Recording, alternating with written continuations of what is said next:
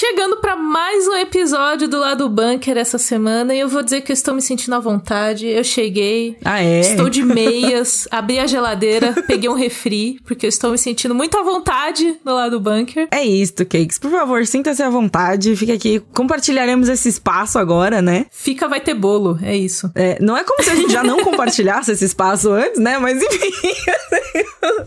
Exatamente, mas. Assim, grandes mudanças, nada muda feijoada, é isto. Não é isso, eu acho. Não é assim que fala, né? Putz, esqueci como eu fala. Eu não lembro. Nada acontece feijoada. Nada acontece feijoada, exato. Exatamente. A, a, referência aqui, ela ficou um pouco truncada. Mas o que importa é que estamos de volta com mais um episódio de Lá do Bunker, fresquinho, chegando aí matinal. Se você não está ouvindo de manhã, problema seu, porque a gente lançou de manhã cedinho. Mentira, gente, S2 ouvinte. o, o, ouvinte que ele não é a pessoa morning person, né? Pessoa que... Exato. Se você não é uma pessoa que ouviu lá do bunker de manhã, tudo bem, mas ele tava disponível, entendeu? É isso. então, fica aí o nosso bom dia, fica aí a nossa recomendação de feijoada e vamos pra escalada, né? Exatamente. Feijoada segunda-feira, velho? Não, Sim, não tem que subverter, Pri. Tem que subverter o cardápio do restaurante. É verdade, é verdade.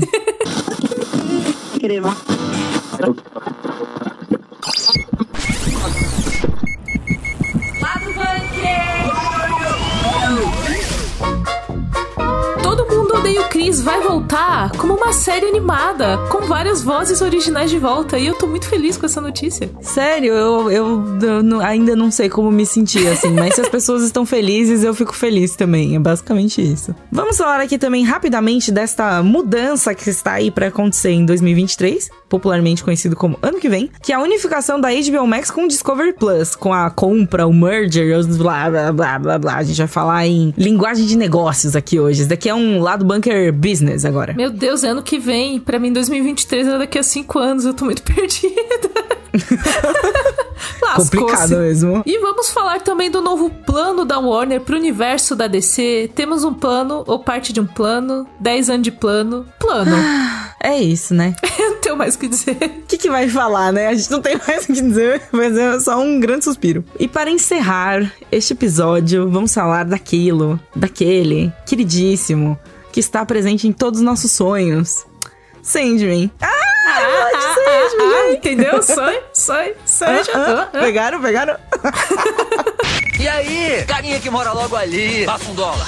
Eu vou puxar o Cris. Vá. Ficou engraçado isso. Eu vou puxar o Cris. Parece que eu vou derrubar. Vou puxar o tapete. Vai tirar ele de dentro Eu não de quero derrubar o Chris caixa. Rock. Que fique muito claro. Isso não foi uma ameaça. tá tudo bem. Isso não foi uma ameaça, importante. Começar esse lado do bunker, a gente vai falar de um anúncio de uma série animada que vem de um live action, indo na contramão de coisas que são, live, que são animações e viram live action. Aqui é um live action que vai virar Pois animação, que é Todo Mundo Odeia o Chris, que vai ganhar uma série animada no Paramount Plus. E eu acho muito interessante, assim, quando é, vem esse. Não é tão comum, né? Acontecer essa, essa inversão aí, né? Do live action virar animação. A gente vê muito mais as animações virando live action e daí traz aquelas abominações, né? Algumas abominações, algumas coisas legais, mas algumas abominações, vamos combinar. Eu gostei muito do, do termo abominações, porque é- diz, diz muito bem, Pri. Diz muito bem. Diz- é, eu acho que eu acho que exemplifica bem, enfim. Mas quando o live action sai, né, do, do formato ali atores e tal e vai pra animação, ele expande assim as possibilidades, né, de cenário, tudo assim, de uma forma muito bacana. Porque, tipo, sei lá, às vezes não pode ter o personagem voando num live action, tipo, isso daí seria um custo diferente, sei lá, a, a suspensão de descrença, né, uma coisa muito diferente assim. Mas no desenho tá lá de boa, galera voando, foda-se, saca? Acho bem, bem interessante eu Fica um pouco assim, tipo, vai ter um reboot animado de todo mundo e o Chris. Pra onde a gente consegue. Quais loucuras a gente consegue inserir nisso daí, sabe? Tipo, porque é uma série muito de cotidiano, né? Uma série muito, tipo, pé no chão, assim, saca? Sim, ela é uma série muito de cotidiano, Pri, mas ah, eu tava reassistindo recentemente, inclusive, e eu percebi que tem muito dos momentos doideira que o Chris fica imaginando coisa, do tipo, ah, eu vou ganhar o prêmio de melhor surra da escola, e ele sobe todo ferrado, assim, no palco. E aí eu penso nisso, falando de animação, das possibilidades da animação, até porque a série live action ela tinha um orçamento menor e tudo. Quando você fala de animação, dá para pegar essas doideiras do pensamento do Chris e fazer muito maior, sabe? Fazer as coisas. embora, né? Muito mais piradas, assim, sabe? Uhum. Então, eu tô feliz que vai ter, porque assim, o brasileiro gosta muito de Todo Mundo Odeia o Chris. É uma série que ela tem essa, essa energia do perrengue, sabe? Sim. E o brasileiro. O brasileiro adora um perrengue. Exatamente, ele é versado do perrengue. Então a gente se identifica com, com perrengue alheio, assim, sabe? Do menino que tem irmã mais nova e o pai dorme de dia, não pode deixar. Eu me, eu me identifico muito com isso, porque meu pai, ele era vigilante, ele trabalhava à noite. Hum, E eu não podia justo. fazer barulho durante o dia em casa porque, Porque ele dormia de dia. dormindo. Nossa. E eu era uma criança, que o que criança faz barulho, caos e loucura. Então assim, Isso é muito verdade. Eu- é, Os principais, principais é, produtos, né, de uma criança ali é barulho, causa loucura. E aí, quando eu vi isso no Chris, eu falei, olha, me identifico com isso. Então, acho que o brasileiro, ele se identificou muito com a série. É, vide as redes sociais do pobre do Tyler James Williams, que ele não pode postar nada. Que as pessoas vão lá chamar ele de carinha que mora logo ali, vai pedir um dólar, falar que ela tá tão na sua. Então, assim, Exato. Chris O ficou. cara é exausto. A gente fez até uma, not- uma notinha, né, de dele cansado, exausto da- das... Os brasileiros me cansam. É que ele achava que era bot, porque tá escrito em português, ele não faz a menor ideia. Todas essas frases, elas são da dublagem, que é muito icônica. Mas assim, ele olhou e falou: Cara, tem um monte de bot escrevendo em português, mas não era bot. São- É que o brasileiro, ele é. Eram pessoas Ele é mesmo. Volumoso. O brasileiro, ele é volumoso, tal qual O formigas. brasileiro na internet, ele é muito volumoso. Isso é muito verdade. Então, assim, é- eu acho, eu acho legal porque vai ser no Paramount Plus. Na época, nos Estados Unidos, todo mundo odeia o Chris. Não deu tanta audiência, fez um certo sucesso, mas não foi um. explodiu, assim. Então, terminou a temporada ali, terminou a história, não foi renovada pra próxima, na, na rodada de renovações.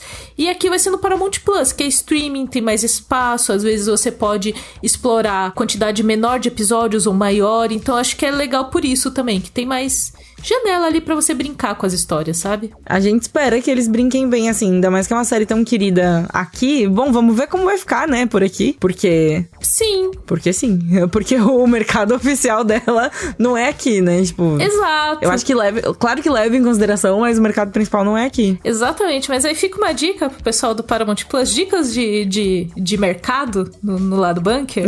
Paramount Plus invista na divulgação dessa série no Brasil. Invista, Sim, invista. com, du- com os dubladores, de, de preferência com os dubladores da série original. Sim, sim, se for possível. Que a galera identifica, a certo. galera abraça. A galera abraça, vai abraçar. Tenha fé, ó. Paramount Plus, estamos dando aqui, ó. Então, A gente ainda não sabe se o Tyler James Williams vai estar envolvido nessa série ou o Terry Crews, mas imagina se eles me trazem o Tyler James Williams pro Brasil. Pô, ia ser incrível. O menino, coitado do cara. Coitado. Dizer, assim. Ele ia aprender a passar o perrengue brasileiro. É verdade. Conhecer o perrengue brasileiro cara a cara. O, que- o que É é. Bad Style perto do Tyler James Williams no Brasil? Não é nada. Então, assim, é, eu acho que vale muito o investimento no Brasil e a gente fica com essa expectativa. Eu gosto muito da série, então eu, eu sou o contrário, eu não odeio Chris, eu, eu amo muito o Chris, então. eu- eu Acho muito incrível que você, assim, ao contrário do que o nome da série sugere, você não odeia o Chris. eu não odeio o Chris. Não é todo mundo que odeia o Chris, gente. Não é todo mundo. O nome da série está errada. A gente precisa mudar. Inclusive, o nome dessa do animação vai ser Everybody Still Hates Chris, que é todo mundo ainda odeia o Chris, mas poderia muito ser isso que você falou, Pri. Nem todo mundo odeia o Chris. Olha só. Nem todo mundo odeia o Chris. É isso. Podia ser, mas não é. A gente também não sabe quando ela vai estrear. A gente só sabe que o Chris Rock vai voltar como narrador, que já era o papel que ele fazia na série original. Ele vai repetir agora no- na animação. Mas pra gente, né? Tipo, se vier dublado, pra gente é meio tipo, legal.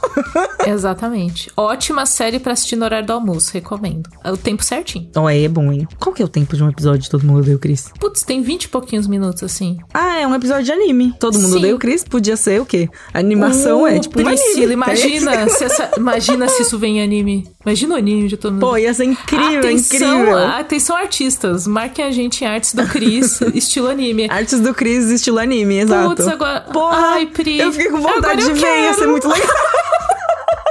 Olha aqui, Paramount Plus. Oportunidades, oportunidades. Vem ouvir. O lado bunker é aquele programa que você dá play não esperando nada e sai com vontade de todo mundo odeia o Chris em anime. É isso. Sim. Agora a gente vai entrar aqui um pouquinho numa parte business. Business. Então a gente vai falar várias palavras em English. Mentira. Tô brincando. A gente vai falar assim bem por cima, porque é tudo que a gente sabe da junção. Ai, desculpa. Do- É que eu fiquei pensando. do meu bilíngue? Eu comecei a pensar em várias palavras, do tipo, um call. Fazer o tipo, sabe? Fazer... Eles fizeram um call e aí eles marcaram um meeting para falar sobre o merger Exatamente. da Warner desculpa. com o Discovery. Discovery Plus. O Discovery Plus. Enfim, É isso. desculpa, eu quebrei um pouco aqui. Não, faz parte, faz parte. Enfim, vamos entrar aqui no momento negócios para falar sobre a junção que está trazendo frutos e frutos que a gente está assim, meio tipo, e aí, galera, o que, que é isso que tá rolando aqui, entendeu? Da Discovery. A Discovery comprou a Warner, né, faz um tempinho. E, e aí a gente tá vendo agora a- as primeiras, as primeiras consequências aí dessa compra, né, dessa junção das duas empresas. É, então, rolou essa fusão. é, Essa fusão tá acontecendo há algum tempo. Ela foi anunciada em 2021 e foi finalizada no primeiro semestre desse ano, porque demora um tempo até você integrar todas as coisas e tal. E aí a gente começa a sentir os efeitos pro público, assim. E, e pra gente que tá aqui consumindo conteúdo, o que que muda? Uma das coisas que vai mudar é essa junção de HBO Max e Discovery Plus, que é outra plataforma de streaming com os conteúdos de Discovery, vão virar uma só. Qual? Não não sabemos ainda. Não, não existe um nome ainda, não vai ser tipo HBO Discovery. Discovery Max. As, as pessoas sabe? acham que vai ser tipo um Warner Plus, que vai ser tipo Warner. Warner Plus faz sentido. Mas se a Discovery tá no É, meio, ela não vai querer meter um. Discovery, será Eles no vão nome? querer colocar o nome. Vai ficar um Discover Warner. Warner Covery. Warner Covery Plus. Porra, bom demais. Eu sou sempre a favor de juntar o nome das empresas, assim, tipo, é, de juntar, assim, tipo nome de chip. Nome de, de chip de casal de internet. é, enfim. faz sentido. Exato. Eles casaram, gente. A gente tem que fazer, assim. Agora estão casados. A gente precisa do nome de chip. E o que é uma fusão de empresas se não um grande casamento, não é mesmo, Pri? Exatamente. É burocrático pra caralho.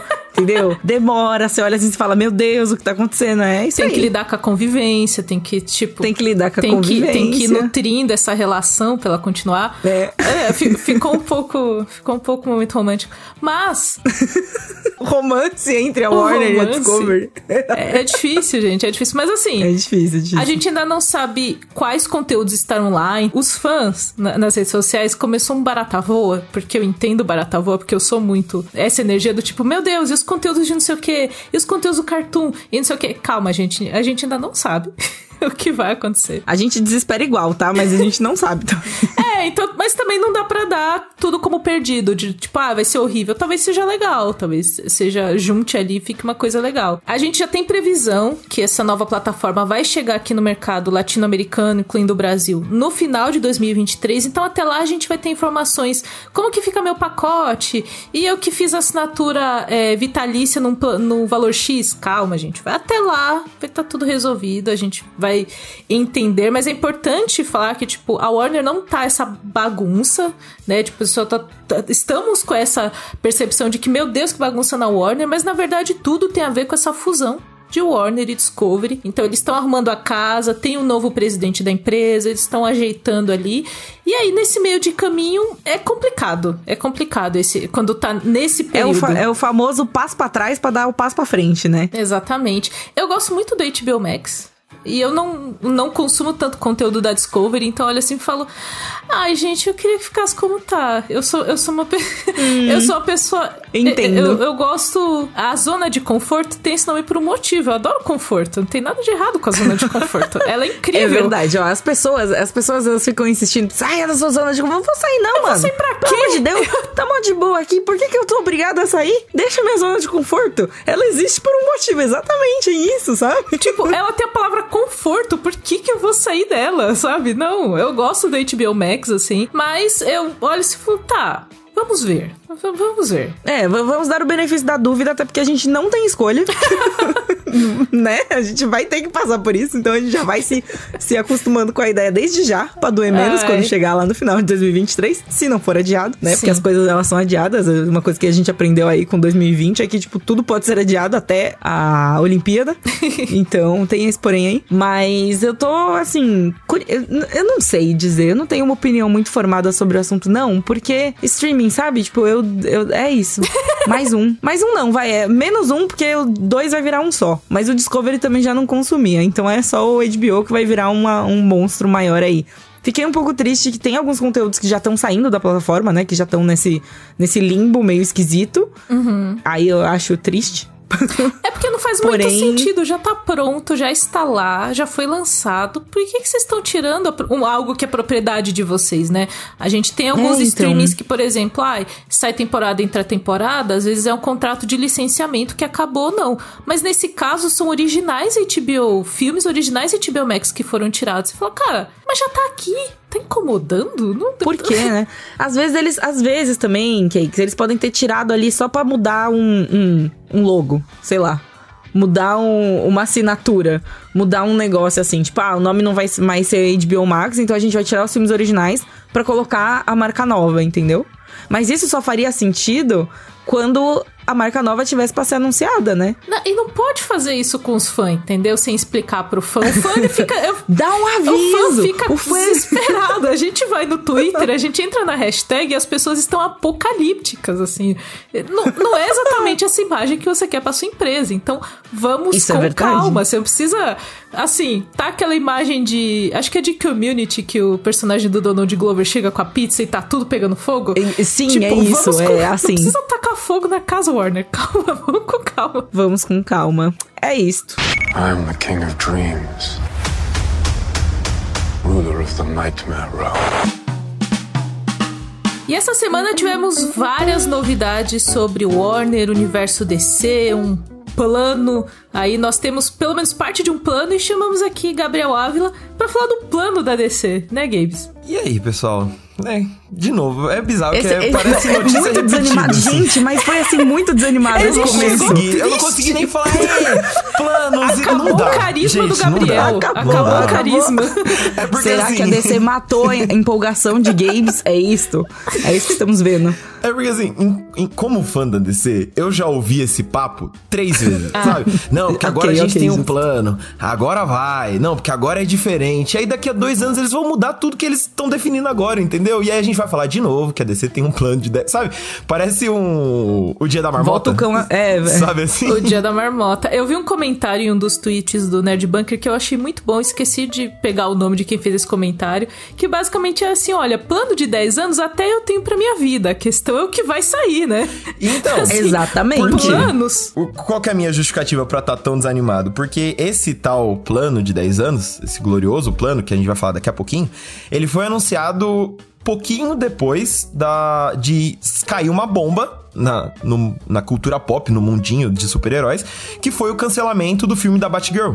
Que é uma grande bomba, porque isso nunca aconteceu. Até onde eu me lembro, nunca aconteceu de um filme que tá gravado, só falta ali, tipo, ir pra pós-produção e lançar, ser cancelado. Tipo, não sair em streaming, não sair em cinema, em lugar nenhum. E aí tu não ficou, mano, mas da onde veio isso? E pare- parece uma decisão ruim, porque, pô, era um filme da Batgirl, que é uma grande propriedade, ia ter o Batman do Michael Keaton, ia ter o Brendan Fraser, sabe? Os, os diretores de Miss Marvel. Então, assim, tava tudo, sabe, encaminhado, tava certo. E do nada, não, não vai ter mais. E aí no dia seguinte sai essa. Essa novidade aí que a Warner agora tem um plano de 10 anos, eles estão com uma comissão pra cuidar dos filmes da DC pelos próximos 10 anos. Eles querem valorizar pro- é, propriedades como Batman, Superman, Mulher Maravilha, Aquaman e palavras do chefão da Warner, que é o David Zaslav, eles querem fazer tipo o que a Disney fez com o Kevin Feige na Marvel. Ah, gente, é, é, isso, sabe? né? É. Assim. Porra, tipo, meu. o que, o que me parece é que o filme da Batgirl não cons- eles não conseguiram enfiar o filme da Batgirl nessa pipeline que eles estão tentando, sabe? Tipo, nesse, Uhum. nesse esquema que eles estão montando. E eles falaram, bom, vamos destruir, entendeu? tipo, não vai servir de nada pra isso que a gente tá fazendo. Não tem porque ele existir. Apesar de já ter rolado um investimento, de já ter rolado tudo isso, sabe? É, então, porque a gente fica chateado como fã, porque queria ver e tal, mas pelo lado de negócios mesmo. Eles gastaram 90 milhões de dólares, sabe? Não é dinheiro troco de pão. É uma Ah, pra grana, eles é assim. assim, Gabe, É, vamos não, lá, pra vamos. eles são, sim. Quer dizer, pra eles é uma quantia assim, né? Mas assim, é uma produção de médio porte, sabe? E você vê no lado, a Sony tá lançando Morbius Felizona, sabe? Eles vão lançar A um Sony lançou Morbius duas vezes no cinema. Isso, entendeu? Eles Sim, assim, Teve gente falando, dê a Batgirl pra Sony. A Sony vai achar onde colocar. A Sony, a Sony é uma a Sony vai transmitir tem- na Twitch, né? A Batgirl. Não, é a, a. Sony é aquele estúdio que é um coração de mãe. Sempre tem lugar pra mais um filme, cabe. entendeu? Não, tem lugar pra todo mundo no coração da Sony. Mas assim, tem várias coisas sobre essa bagunça, entre aspas, que tá na Warner, mas vem muito do, do que a gente já falou sobre essa fusão com a Discovery. Só que o que eu acho que é o erro aí do, do novo presidente da Warner Bros. Discovery é ele querer fazer uma transição muito brusca, sabe? Então, assim, beleza, ah, o filme da Batgirl não vai ser muito grande, não se encaixa no plano, mas se já tá feito, eu entendo você não dar sinal verde pra outras coisas, tanto que na San Diego Comic Con desse ano não teve anúncio e agora a gente entende um pouco melhor por que não teve anúncio, porque eles estão arrumando a casa, mas eu acho que não precisava ser tão brusco assim, tipo, que tá pronto não vai ser feito. Até porque, primeiro que eles têm streaming, então daria pra lançar tranquilamente no streaming e tal. E a segunda parte, que eu acho que é problemática, é como ficou a imagem da Warner diante de Hollywood, de diretores, Sim, de atores, certeza. de uma galera que vai ficar assim, putz, será que eu vou pra esse projeto da Warner porque ele não é grande? E aí, será que eles vão cancelar? Meu trabalho vai ficar jogado no lixo? Então, eu, eu acho que foi uma decisão que, se você pegar o prático ali e falar assim, ah, isso aqui não encaixa no plano. Ok, mas tem tanta nuance que eu acho que a galera esqueceu as nuances de mercado e de criação de conteúdo, de filmes que tem no meio, sabe? Isso aí já tá acontecendo porque, assim, gente- é bom a gente lembrar que ano passado a Warner já tinha se indisposto com um monte de diretor por lançar os filmes simultaneamente no streaming e no, no cinema. Porque isso impacta a bilheteria, muda um monte de coisa. O Nolan cortou relações com a Warner depois de anos. Sim, o Villeneuve saiu xingando todo mundo. E aí no ano seguinte tem essa também de os caras simplesmente cancelarem o projeto, não tá nem aí com quem trabalhou nele.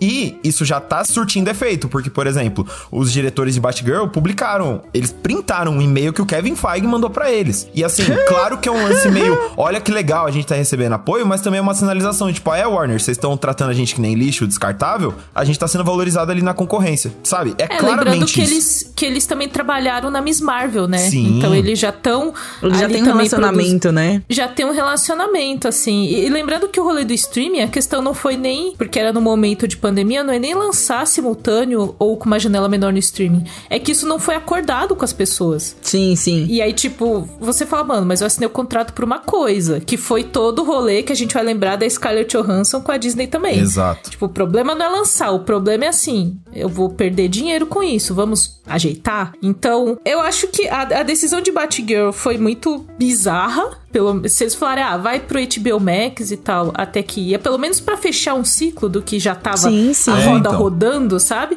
E aí vem com essa ideia desse plano de, de 10 anos, que parece muito pra do tipo, a gente não pra pegar aquela confiança, tanto dos investidores Uhum. quanto dos fãs, do tipo, olha, a gente tem um plano, hein? Não estamos perdidos. Mas eu acho que não ajudou muito, né? Não ajudou muito, mas assim, eles também vieram com uma informação, panos quentes aí, né? Que é a participação da Lady Gaga no filme do Coringa, no segundo filme do Coringa. Que, Sim. pelo visto, não foi cancelado. Pelo visto, faz parte desses planos de 10 anos deles, na verdade. Parece, Sim. deve fazer. Ou não, não sei. Mas é um filme, assim, que ganhou Oscar, então eu acho que a galera tá tipo, ah, não, esse daqui tem um peso diferente. Blá, blá, blá, blá, É blá. esse, esse filme espetáculo que eles falam, né? Porque eles Isso, querem que né? todo Tipo- filme da DC seja um espetáculo, assim, tipo. Olha, eu acho que o começo do erro já é essa frase, assim, sabe? Tipo, já é esse negócio, assim. Você já olha assim e fala, meu, para, para. Escuta o que você tá... Bota assim, ó. Grava um áudio você falando e se escuta, É. sabe? Se eles mesmos estão falando que a ideia é fazer mais ou menos o que a Disney fez com a Marvel, e de novo, fãs da DC, não venham me encher o saco, foi o cara que falou isso, é palavras dele, e é só ele lembrar que a Marvel não começou com o Ultimato. Eles começaram com o Homem de Ferro, com o Incrível Hulk, que eram personagens que, vamos ser sinceros, ninguém se importava aquele ponto. O Hulk ainda até que tinha fãs, mas o Homem de Ferro, quem era o Homem de Ferro? Na Ah, eu fila do achei que pão, você ia- eu achei que você ia falar mal do tenho Hulk, amigos, até tipo, tenho ah, amigos que são Hulk, né? É, Exato. Mas o que me perdoe, mas. Entendeu? Então ele vem com esse papo de, ai, espetáculo. Cara, calma, vai devagar. Você ainda tá arrumando uma casa que tá bagunçadíssima. O universo DC ultimamente, né, até o momento atual, sem Flash, sem Adão Negro, sem nada, é uma bagunça que ele é ao mesmo tempo que o Snyder tava fazendo, você vê com Aquaman, com Mulher Maravilha, ao mesmo tempo que não é mais, porque você tem Batman, você tem Coringa, que são separados, e aí você tem um Shazam que fica ali no meio termo, ele faz referência a esse universo, mas ele também tá à parte. Então, assim, já que tá tudo uma bagunça, senta e decide, sabe? Faz gradual, que é o que a Ká falou. Acho que o, mais assustador dessa situação toda é como eles fizeram um corte brusco, assim, pra logo depois anunciar um plano. Tipo, ah, não, ó, a gente tem um plano sim, tá? Ó, tá aqui. Porque. De Eles um plano. diz, eles estão dizendo que eles têm um plano. Daí até eles terem um plano de verdade, entendeu? Eu duvido que eles tenham um beleza. Eu também. Eles, isso, eles batem na mesa assim, galera, eu anunciei que a gente tem um plano. Agora a gente precisa fazer ele. Exato. Exatamente. Eu também tenho um plano pra quitar a minha fatura do cartão de crédito, mas não quer dizer nada, não é mesmo? Não quer dizer nada, entendeu? Plano eu tenho. Mas é, eu acho que, a D- voltando a falar sério, assim, eu, acho que a DC, ela tem essa, essa sombra da Marvel, do Marvel Studios, do MCU, e ela erra quando ela tenta correr atrás disso. Da mesma forma que eu acho que a Marvel erra quando tenta ser DC, sabe? Eu acho que a DC, ela fica muito olhando pra grama do vizinho, muito olhando, tipo... Mas é "Ah, que a, vamos tá a grama do vizinho tá assim Eu muito sei. atrativa, né? Eu Apesar sei, de ela ser mas- uma grama assim que você olha e não tem fim. É tipo aquele descampado Não gigantesco, né? Você olha assim, tem grama pra todo lado. Aí você fica tipo, porra, e eu aqui no meu quadradinho, sabe? É Exato, mas complicado. assim, eu, eu entendo isso, mas eu sinto que a Warner, é, a Warner barra DC, ela tem uma grama muito legal, que nesse momento está menor, mas ela não tem paciência de deixar crescer. E aí fica com essa coisa do tipo, eu quero daquele jeito, mas e os pontos fortes da DC? O, o Gabes falou sobre Batman e sobre Coringa, que são filmes nesse, nessa pegada um pouco mais. sem ser de um universo, assim, um pouco mais solto. E eu adoro quando a DC faz isso. Eu adoro quando a DC ela faz esses filmes é, que se fecham em si, não são esse grande universo igual da Marvel. Primeiro, porque é algo diferente de super-herói. Primeiro porque é algo diferente. Assim, universo compartilhado eu já tenho na Marvel. A DC me traz algo diferente quando eu vou assistir. E eles olham pra isso como se fosse um demérito. E eu fico doida da cabeça com a DC. Tipo, cara, isso é vantagem. Olhe isso como uma vantagem. Eles, não, mas a gente quer igual deles. Mas e as qualidades que tem aqui, DC? E aí eu me preocupo com esse plano que já começa com esse pensamento do a gente quer o nosso Kevin Feige, a gente quer o É, nosso então. MCU, sabe? Eu acho que, não, você vai ser a DC, você não vai ser a Marvel, sabe? Eles tinham que pensar menos assim, menos assim, eu quero, eu quero o meu Kevin Feige, eu quero o meu universo, blá blá blá, e pensar mais assim, eu quero o sucesso que eles têm. Então, Exato, eu é. acho que é mais ou menos isso. Eu acho que é mais ou menos essa cabeça, Pri, só que pensando num puramente em negócio, sabe? Um lance de assim, eu quero que todos os meus filmes façam um bilhão de bilheteria, que é o que a Marvel faz. Só que assim, a Marvel faz isso depois de 20 filmes, sei lá, quase 30 já, depois de 10 anos, depois de cativar o pessoal, filminho por filminho, sabe? Não é do dia pra noite. Então, o que me preocupa desses 10 anos, por isso que eu cheguei aqui totalmente desesperançoso pra gravar, é porque eu vejo esse tipo de decisão sendo tomada puramente pensando em dinheiro, pensando em grana, porque no final do- das contas é uma empresa, a gente tá numa indústria cultural, mas ainda é uma indústria, e falta alguém que una o dinheiro e a arte, sabe assim? Por exemplo, o Kevin Feige. Nossa, o Kevin uma, Feige é uma um frase assim, Bizarro, né? forte essa. Alguém que una o dinheiro e a arte. Aí, ó. Porra, realmente. Mas é porque você vê o Kevin Feige, ele é um cara que ele é um ótimo produtor. Você vai ver os créditos dele pré-MCU, ele tava ali em coisa que deu grana, que fez sucesso. E ao mesmo tempo, ele é nerdão, ele é fã do gibi, ele sabe, sabe, ele manja dos dois riscados. Ele sabe o que funciona na questão de história e o que, que vai fazer ganhar dinheiro. E até o momento eu sinto que a DC patinou porque eles só estão achando gente atrás de dinheiro, atrás de dinheiro. O que, beleza, é uma empresa, eles têm que. Só que, sendo uma empresa de arte, vocês não vão lucrar enquanto vocês não tiverem produtos que agradem, sabe? O problema é que, tipo, agrada algumas pessoas. Tipo, tem ali seu público. E assim, a gente super entende. Eu gosto de, de, sei lá, eu gosto muito dos heróis da DC. Eu gosto muito dos vilões da DC. Tipo, de verdade, assim. Mas não é a mesma farofa, entendeu? Não, e nem precisa ser, e é isso que eles não entendem. Exato, mas eu acho que falta. Eu vou, vou soltar uma polêmica aqui. Eu acho que, a, que a Warner com a DC, ela é desumilde. E aí que foi que Ah, começou é. o problema. É É, a desumildade. Por quê? Porque a Marvel, ela tinha vendido Homem-Aranha, tinha vendido X-Men. Tinha vendido essas propriedades grandes, eles falaram: bom, a gente tem o Homem de Ferro. Para as pessoas gostarem do Homem de Ferro, a gente vai ter que fazer o trabalho de formiguinha. Para as pessoas gostarem de Guardiões da Galáxia, a gente vai ter que ir aos poucos, mostrando que eles são carismáticos, que eles são legais. Eu sinto que as propriedades da Warner, que a Warner olha para DC assim, mas todo mundo já conhece o Superman. Mas todo mundo já conhece o Batman.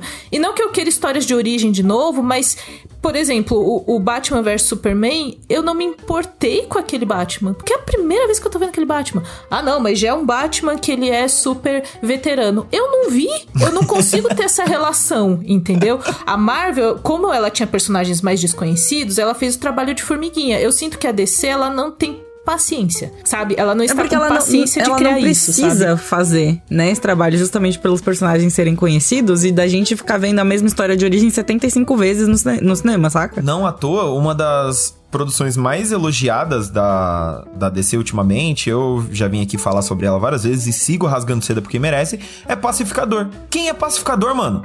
Sabe? É um personagem que antes da série tinha aparecido em meia dúzia de bi, literalmente. E terminou a temporada sendo aclamada, todo mundo gostando. Tanto que a DC começou a lançar mais de bi com ele, colocou ele no Esquadrão Suicida Real dos quadrinhos e tal, como membro. Então é mais ou menos isso. Eu acho que eu concordo muito com o que a Ká falou. Eu acho que é, é por aí mesmo. Falta humildade. Falta humildade.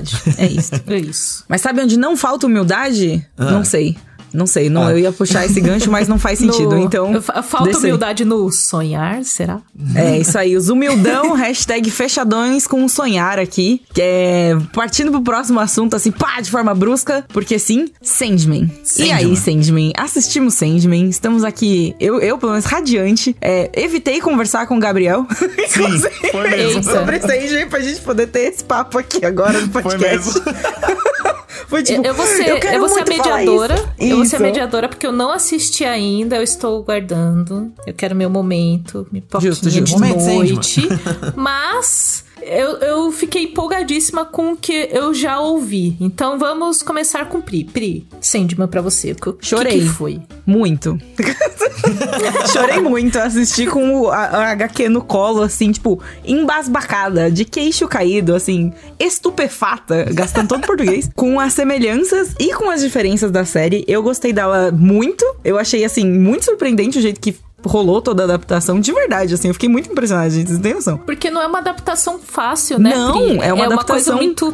Tem coisas muito abstratas e muito. Tem uma aura em Sandman, né? Que não é hominho de porrada. é Exato, o coisa. lance todo é porque, como é uma obra muito contemplativa, você precisa. Eu, pelo menos, considero uma, uma obra muito contemplativa. Você tem que estar num mood certo pra assistir, sabe? Você tem que estar ali, tipo, se entregar à história e entrar ali naquela, naquela viagem, mesmo que não seja uma viagem, mesmo que seja, tipo, muito parecida com algumas outras coisas que a gente vive no dia a dia, sabe? Você precisa ter um. um, um não é só desligar o cérebro e ir, saca? Eu sinto. Você pode fazer assim, mas aí eu acho que vai que perde um pouco da graça. Não falando, ah, é uma série de intelectuais e blá blá blá blá. blá. Não, mas tem um Também não é investimento, isso. né? Tem que ter um investimento você, ali. Exato, você precisa, você precisa comprar o que eles estão te vendendo ali. E a partir do momento que você compra, é fantástico. Eu acho assim, eu achei assim fantástico. Eu gostei de. Assim, eu sou muito ruim dando opiniões, gente, porque pra mim é tipo, gostei muito. E é isso. Da hora pra caramba. Da hora. Não, mas eu achei assim, é para mim, palavras fortes, hein? Palavras fortes a seguir.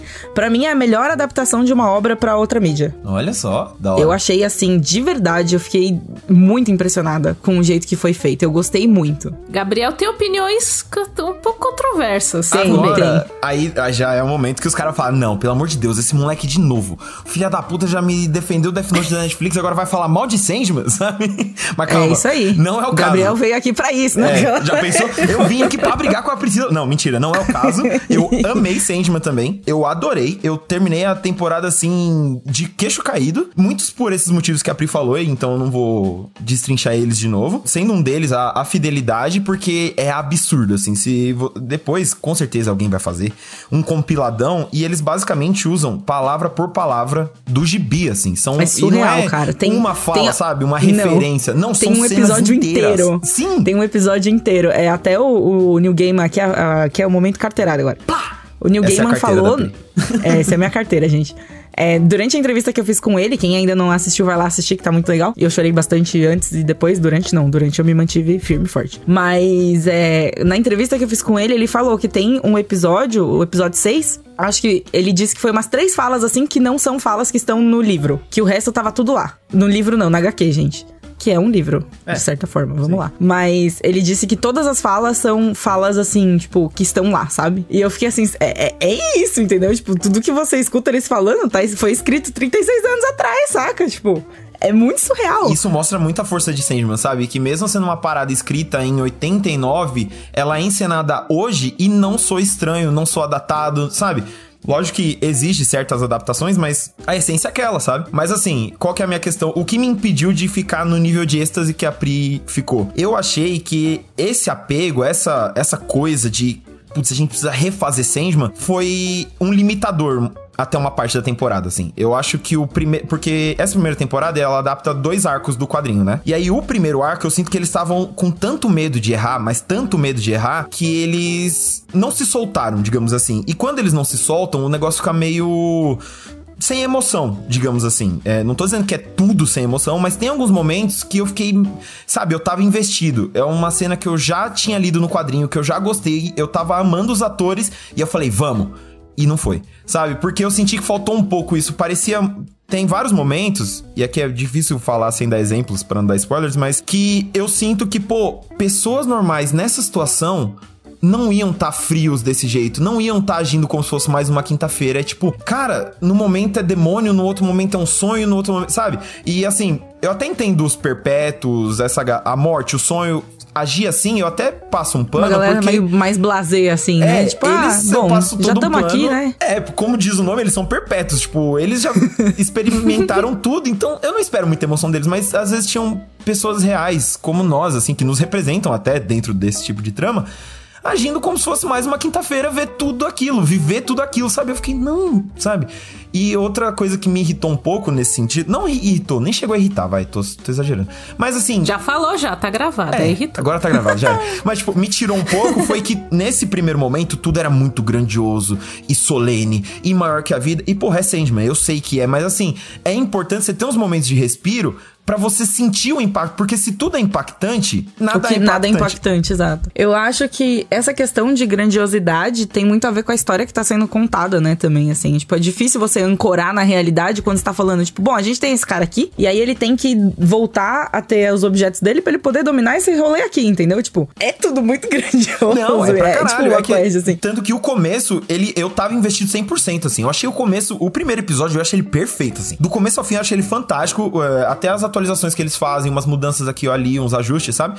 Eu adoro. Só que aí, né, conforme o primeiro arco vai se desenrolando, eu sinto que vai ficando mais apático, assim, sabe? De tudo é grande, grande, grande, grande. E eu fico tipo, calma, pera, deixa eu respirar um pouco, sabe? Por exemplo, que era uma das cenas que eu mais tava ansioso, é aquela do inferno. E é só o que eu vou Uhum. dizer. Você que tá assistindo, tá ouvindo, sabe, sabe. qual é. É. Eu tava pronto, eu falei, é agora. Vamos. E aí, só eu fiquei. Eu fiquei muito com essa sensação, sabe? Tipo, vamos, vamos, vamos, Vamos, vamos, sabe? Porque assim, é muito, é, é muito bem encenado, é lindíssimo, é, tá ali repetindo palavra por palavra, isso tudo que a gente tá elogiando aqui. Mas eu sinto que faltou um pouco do componente humano, sabe? De um certo é, calorzinho, sabe? Uma coisa meio. Ó, pera aí, ó. Porque no gibi ele faz isso. Depois eu, eu tava relendo pra, pra fazer as pautas que estão no site. E tem esse momento de respiro justamente nessa cena. Essa cena, antes dela. Antes da porrada vir, ela para um pouco. E quando a porrada vem, você sente, porque você tá. Sabe? Você tava meio que preparou tudo. Todo o terreno foi preparado pra aquilo. Enquanto que na série eu senti que eles tentaram dar a porrada do começo ao fim. E aí, na hora que o, o grande clímax chega, eu já tô anestesiado, sabe? Eu já, já fui surrado, eu não senti mais esse último soquinho. Não, realmente, ó, realmente vou, vou, vou ser obrigada a concordar aí. Concordo com, com isso. Pelo menos essa cena eu acho que foi. É, é, é, pode crer, pode crer. Mas eu vou dar uma opinião como quem não assistiu. Oi, opinião de quem não assistiu. Ei! não solicitada, vamos lá. Mas eu sinto que esse. Eu não vou chamar de erro, mas eu, é, parece uma característica de alguém que fez a adaptação com muito cuidado. E o Neil Gaiman tava participando, aí eu, eu sinto que o que a gente falou no começo da discussão, que, Neil- que Sandman é tão difícil de adaptar que eles foram com esse ar solene. Eu acho que ficou solene porque eles estavam solenes, do tipo, gente, isso aqui não é qualquer série, isso aqui não é mais uma adaptação, é algo diferente. Eu acho que até no set deve ter sentido um pouco disso, assim, Nossa, sabe? sim. Tipo, é algo solene, e aí talvez tenha ficado um pouco solene demais. E sobre essa coisa de pancada sem respiro, eu acho que tem a ver também com a adaptação de mídia, assim, porque série da Netflix, a gente sabe que tem que ir bem na primeira semana, a gente sabe que tem que ter muito elementos acontecendo, então eu acho que eles olharam e falaram, cara. Vamos com tudo. Sim. Vamos com tudo. E aí, na leitura, quando a gente lê alguma coisa, faz sentido o respiro. Na série, por exemplo, A gente faz o nosso respiro- próprio respiro também, né? Tipo, às vezes a gente tá lendo um negócio e faz uma pausa, tipo, beleza, eu preciso parar agora um pouquinho. Exato. E aí eu sinto que talvez, por exemplo, se você põe um respiro nessa cena, alguém poderia falar, putz, tava no clímax e a galera parou as coisas, sabe? Então acho que também tem uma questão de adaptação de mídia, assim, do tipo de vamos. Vai ser clímax, clímax mesmo, assim, pra ser o boom, sabe? E isso que o, que o Games trouxe da mudança, assim, de ser uma coisa muito grandiosa pra depois virar uma coisa mais intimista e tal, eu acho que reflete muito o Morfeu e os pensamentos dele e, tipo, o jeito que as coisas acontecem e a grandiosidade da própria. da- da- da- de tudo, da, existência, saca? Tipo, eu acho que reflete muito isso, assim. Você sai disso daqui e aí isso aqui, e aí acontece isso, e daí você chega um ponto e você fala, e aí? Até porque o momento que a gente que a gente começa a história de Sandman é um momento muito catártico pro Morpheus, assim. Ele tá, tipo, Exato. lascado. A gente pega o bonde andando, tipo, que que, que vocês quiseram aprisionar a morte? É o quê? Vocês e aí a gente maluco? fala, mano, what? E é tipo, dali a gente, a gente. É como se a gente começasse a história no meio e a gente fosse voltando pra conhecer mais o Sandman depois. As coisas, o que é importante pra ele, como que funciona os perpétuos. É mais ou menos. Eu senti isso, eu li só o primeiro arco dos quadrinhos, eu senti um pouco disso, assim, que ele começa na pancada e depois a gente vai retrocedendo e voltando pra entender melhor tudo o contexto, sabe? Sim. Então, tanto que eu até coloquei isso na crítica, que é- eu sei que parece que eu tô reclamando de barriga cheia, sabe? De tipo, olha, o, foi muito fiel, Parece então... um pouco, você tá sabe? muito exigente, Gabriel. Não, mas é que não, Deus. a minha questão- É, mas é uma reclamação válida, assim. Tipo, se você se sentiu assim, tipo, é um sentimento válido, E assim, saca? mas e sabe o que que me fez sentir assim? Não foi nem é, eu, do meu alto de crítico de série, de- não foi nada disso. Foi uma questão, foi a própria série. Porque toda essa solenidade, tudo que eu tô falando com vocês, é, me incomodou muito no- na primeira parte. Só que assim, entre aspas, incomodou porque eu tava, já tava feliz. Pra mim, ali, Sandman já tinha, sabe, já tinha me conquistado. Falei, mano, é isso. Mesmo com essas, com esses momentinhos, vambora, é isso que tem que ser. Porque se é pra, entre aspas, errar, se é pra, entre aspas, me desagradar, que seja por zelo, sabe? Que seja porque quer ser fiel. E não o contrário, que tem muita adaptação que, né? Tá cagando e andando pra isso. Agora, a segunda parte da série, pra mim, aí ela é fantástica, assim. Depois que que chega na segunda história, digamos, dessa temporada, pra mim é perfeito do começo ao fim, porque aí eles injetam essa emoção que eu tava sentindo falta, esses momentos de respiro, toda essa. Eles vão com mais calma, digamos assim, e cara, o negócio. Pra mim, pelo menos, na minha visão, cresce de um jeito que eu tava terminando cada episódio da segunda parte mais tenso que o anterior. Eu terminei a primeira temporada tão feliz e tão. Porque eu senti que, que eu tava vivendo aquilo, sabe? Que, que os riscos eram reais, que os personagens estavam sentindo medo, frustração, alegria, sabe? As perdas doíam, porque trouxe emoção, sabe assim? Então. A, é, a segunda metade também eu acho ela bem mais fácil de se relacionar do que a primeira, né? Ela- A primeira tem um afastamento mesmo pela, pela, pela temática, assim, sabe? Tem um afastamento maior. Mas a segunda parte, assim, ela é total, assim, seu vizinho, saca? Tipo, aquela coisa que bate na porta, sabe? É terrível, É assim. terrível e, E, por é- isso que a gente sente essa conexão maior, fica mais tenso e tudo mais, assim. Exato, e eu acho muito louco que, como uma cena passada dentro da cozinha da casa de uma pessoa, me deixou muito mais tenso do que uma cena dentro do inferno, literalmente, sabe? Com o Lucifer, sabe? E, e para mim é, é um pouco disso. Então, pra mim, Sandman, sei lá, vai. A primeira metade eu já daria um nota 8. Você vê que o meu incômodo é muito entre aspas, porque eu já gostei muito. Só que aí a segunda parte aí pra mim é 10, sabe? 10,5 que seja, porque foi no fim, no frigir frigir dos ovos, pra mim, é, Sandman chega ao final numa nota altíssima, sabe? Eu mal posso esperar pra segunda temporada. Já quero derivado de todo mundo, sabe? Faz uma série só da morte, faz uma série só de Lucifer. Não, calma. Ai, ai, não, calma. Porque eu O amei, de Gabriel, quer, o Gabriel quer hollywoodianizar a Eu coisa. quero, calma. porque agora eu calma. não, para. Chega, Eles não. me Eu trouxeram quero de que o Neil volta, Gaiman ganhe vamos, dinheiro. sabe? É isso. Eu quero que o Neil Gaiman ganhe muito dinheiro e que ele seja rico e feliz e tenha dinheiro pra fazer o que ele quiser da vida. É isso. Ah, pronto. Mas calma, Gabriel, calma. Eu fico. Eu, eu não assisti ainda, mas eu fico muito feliz de saber que. Cara, foi feito do jeito certo, porque o medo com Sandman é- era outro tipo de medo. Eu não sei, eu nunca tive tanto medo de uma adaptação. E eu sou fã de Senhor dos Anéis, entendeu? Então, eu sou nossa. fã de Game of Thrones, eu sou fã de muita coisa complicada. Mas Sandman tinha um medo diferente em Sandman. Tipo, cara, se vocês errarem aqui, vocês vão estragar uma coisa tão É, especial. o- vocês sabe? errarem aqui, o erro vai ser gigantesco de É uma forma. Sandman, Bizarra. eu tava pensando aqui na analogia. Sandman é um banquete que ele só funciona se todos os pratos forem preparados perfeitamente, sabe? Se o suspense funcionar, se a fantasia funcionar, se o elemento humano funcionar. Então, um erro que eles cometessem, tipo, uma coisa que ficasse faltando, já ia comprometer o projeto inteiro. E não é o caso, assim. Eu sinto que, pô, mais do que satisfeito, gostaria de pedir até uma sobremesa, que é o que eu tô pedindo aqui, já que é o derivado. Porque eles. Eu. De verdade, é impressionante, porque. Mesmo essa ressalva que eu faço, é porque, enfim, o sentimento veio e tal, mas ainda assim, mesmo nos momentos mais, entre aspas, baixos da série, eles são altíssimos, sabe? Eles são aulas de como fazer TV, de como fazer uma série. E eu até lamento que saiu tudo de uma vez, porque é o tipo de coisa que eu acho que seria mais legal de degustar, sabe? Aos pouquinhos. Não precisa nem ser semanal, mas sei lá, de Então três em você, três. ouvinte, você, Camila, que ainda não assistiu também, veja de pouquinho. Veja, E eu vou deixar veja. aqui, ó, pra gente encerrar esse bloco, eu vou deixar aqui a minha dica, que é não assistam o episódio 5 de madrugada. É isso. Eita, Muito nós. obrigada. Eu Não agradeço. assistam. Eu É agradeço o aviso É porque isso. eu tenho medo, eu assisto filme de terror com a janela aberta e abraçando não ursinhos. assista então, o episódio 5 de madrugada. Não, o episódio 5 É realmente é. Muito obrigada, Games, pela sua participação. É isso, eu que agradeço, gente. Bom demais. É Você vê, eu comecei meio borocochô, meio triste, mas Sandman, tá vendo? O poder do sonho Ah, é, o poder do sonho, entendeu? É isso, grande sonhar. Tchau, gente. Valeu.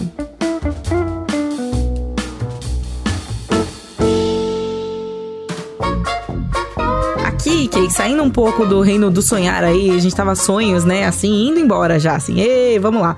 Mas voltando aqui pra realidade, o brasileiro, ele não pode ver um perrengue que ele quer passar, né? E aí, às vezes, é um perrengue que você nem tava esperando passar, mas ele acontece. Por exemplo, eu tenho uma gata chamada Maia. Já fez uma participação especial no programa, inclusive. E quer fazer outras, Ela- aparentemente. E quer né? fazer outras, assim. Hoje, gente, é- é- aí um parênteses no bastidores da gravação, assim, a gata tava subindo na estampa, enfim, loucura. E aí, é, eu estava contando mais cedo que a Maia, ela gosta muito, ela só bebe água corrente, né? Ela não bebe água do potinho, tal, parada, assim. E ela, eu descobri que é uma gata engenheira. E estou passando esse perrengue aí. Eu quero muito artes da gata engenheira, porque eu gosto da Maia porque ela é uma contradição. Ela é do tipo, olha, eu quero água corrente, mas eu não gosto dos bebedouros de água corrente. Exato. E aí o lance é justamente esse, ela destrói todos os bebês. Ela não destrói, ela não, tipo, assim, em defesa dela, ela não destrói, ela não quebra. Ela desmonta. Eu já tentei o. o- o- ela, ela desmonta, gente. É surreal, assim. Ela já desmontou um de barro, ela já desmontou um de é, resina, de plástico, e todos, assim, tipo, de- dos mais diversos formatos, assim. Ela já desmontou, e um que ela não conseguiu desmontar, ela começou a balançar a fonte de uma forma que estava quase caindo água na tomada. Olha e aí é um só. perrengue, né? Eu tentei, inclusive, pendurar assim, ó, mas não consegui. Por quê? Porque a fita dupla face que eu comprei não, não grudou na parede. Putz. Então eu só, tipo, parei de usar a fonte e estamos vivendo assim. Aí, aí às vezes ela começa a berrar, tipo, eu preciso ir lá abrir a torneira do tanque pra gata beber água. E fazer carinho enquanto isso, porque ela quer apoio moral. E fazer carinho. Exato, ela precisa assim, eu preciso muito beber água, mas nossa, eu preciso muito de um apoio moral, sabe? É incrível. Animais, gente, são incríveis, assim, é uma história melhor que a outra. Mas é o quê? É um perrengue, um perrengue oculto. Perrengue de pet, eu acho que quem tem pet tem muito perrengue. No geral. Exato. tem, tem muitas, É verdade. tem muitas coisas que acontecem. Acho que a lição que fica é que é muito difícil ter um gato bem hidratado, né, Pri? É difícil. É muito difícil ter um gato bem hidratado. Eu acho que é isso. Com essa mensagem, assim, por favor, hidratem seus gatos, tá? Coloca assim, você vai dar sachê, joga um pouquinho de água Sim. mais assim pra ele ficar hidratado. Sim. Hidratem seus gatos, deixem eles à vontade, beberem bastante água, incentivem eles a beber água, mesmo que você precise fazer carinho nele enquanto ele bebe água da- da- que, que obrigou você a abrir uma torneira pra ele. Mas é isso. É isso. A gente também precisa de apoio moral. Eu acho que eu ia querer muito alguém fazendo carinho em mim enquanto eu como, tomo água, assim. Eu queria isso. Então eu entendo a Maia. Eu entendo super. Pensando bem, é isso. Passa carinho nas pessoas enquanto elas comem, não pera, tá ficando estranho. Passar num restaurante e ficar fazendo cafuné na comejão. Do das nada. pessoas. Não, gente, calma lá, calma lá, não é assim também. A nossa mensagem, então, para esse final de programa é bebam água. Você cuide da sua hidratação própria, que ela é muito importante, tá bom? É isso. Um lado bunker hidratado. Lá do banqueiro hidratado. Peraí que tá passando alguma coisa aqui. Nossa, tá, tá rolando uma descarga aqui. Aqui tá passando um grande caminhão, assim. Sabe aquele caminhão que ele tá subindo, ele tá fazendo barulho? Aí o cara passa a marcha, tipo... Tipo, caceta. A sua imitação de caminhão é muito boa. Caminhão velho, basicamente. Meu Deus. Eu sei exatamente de qual som você está falando. A descrição foi assim, perfeita. Programa editado por Doug Bezerra.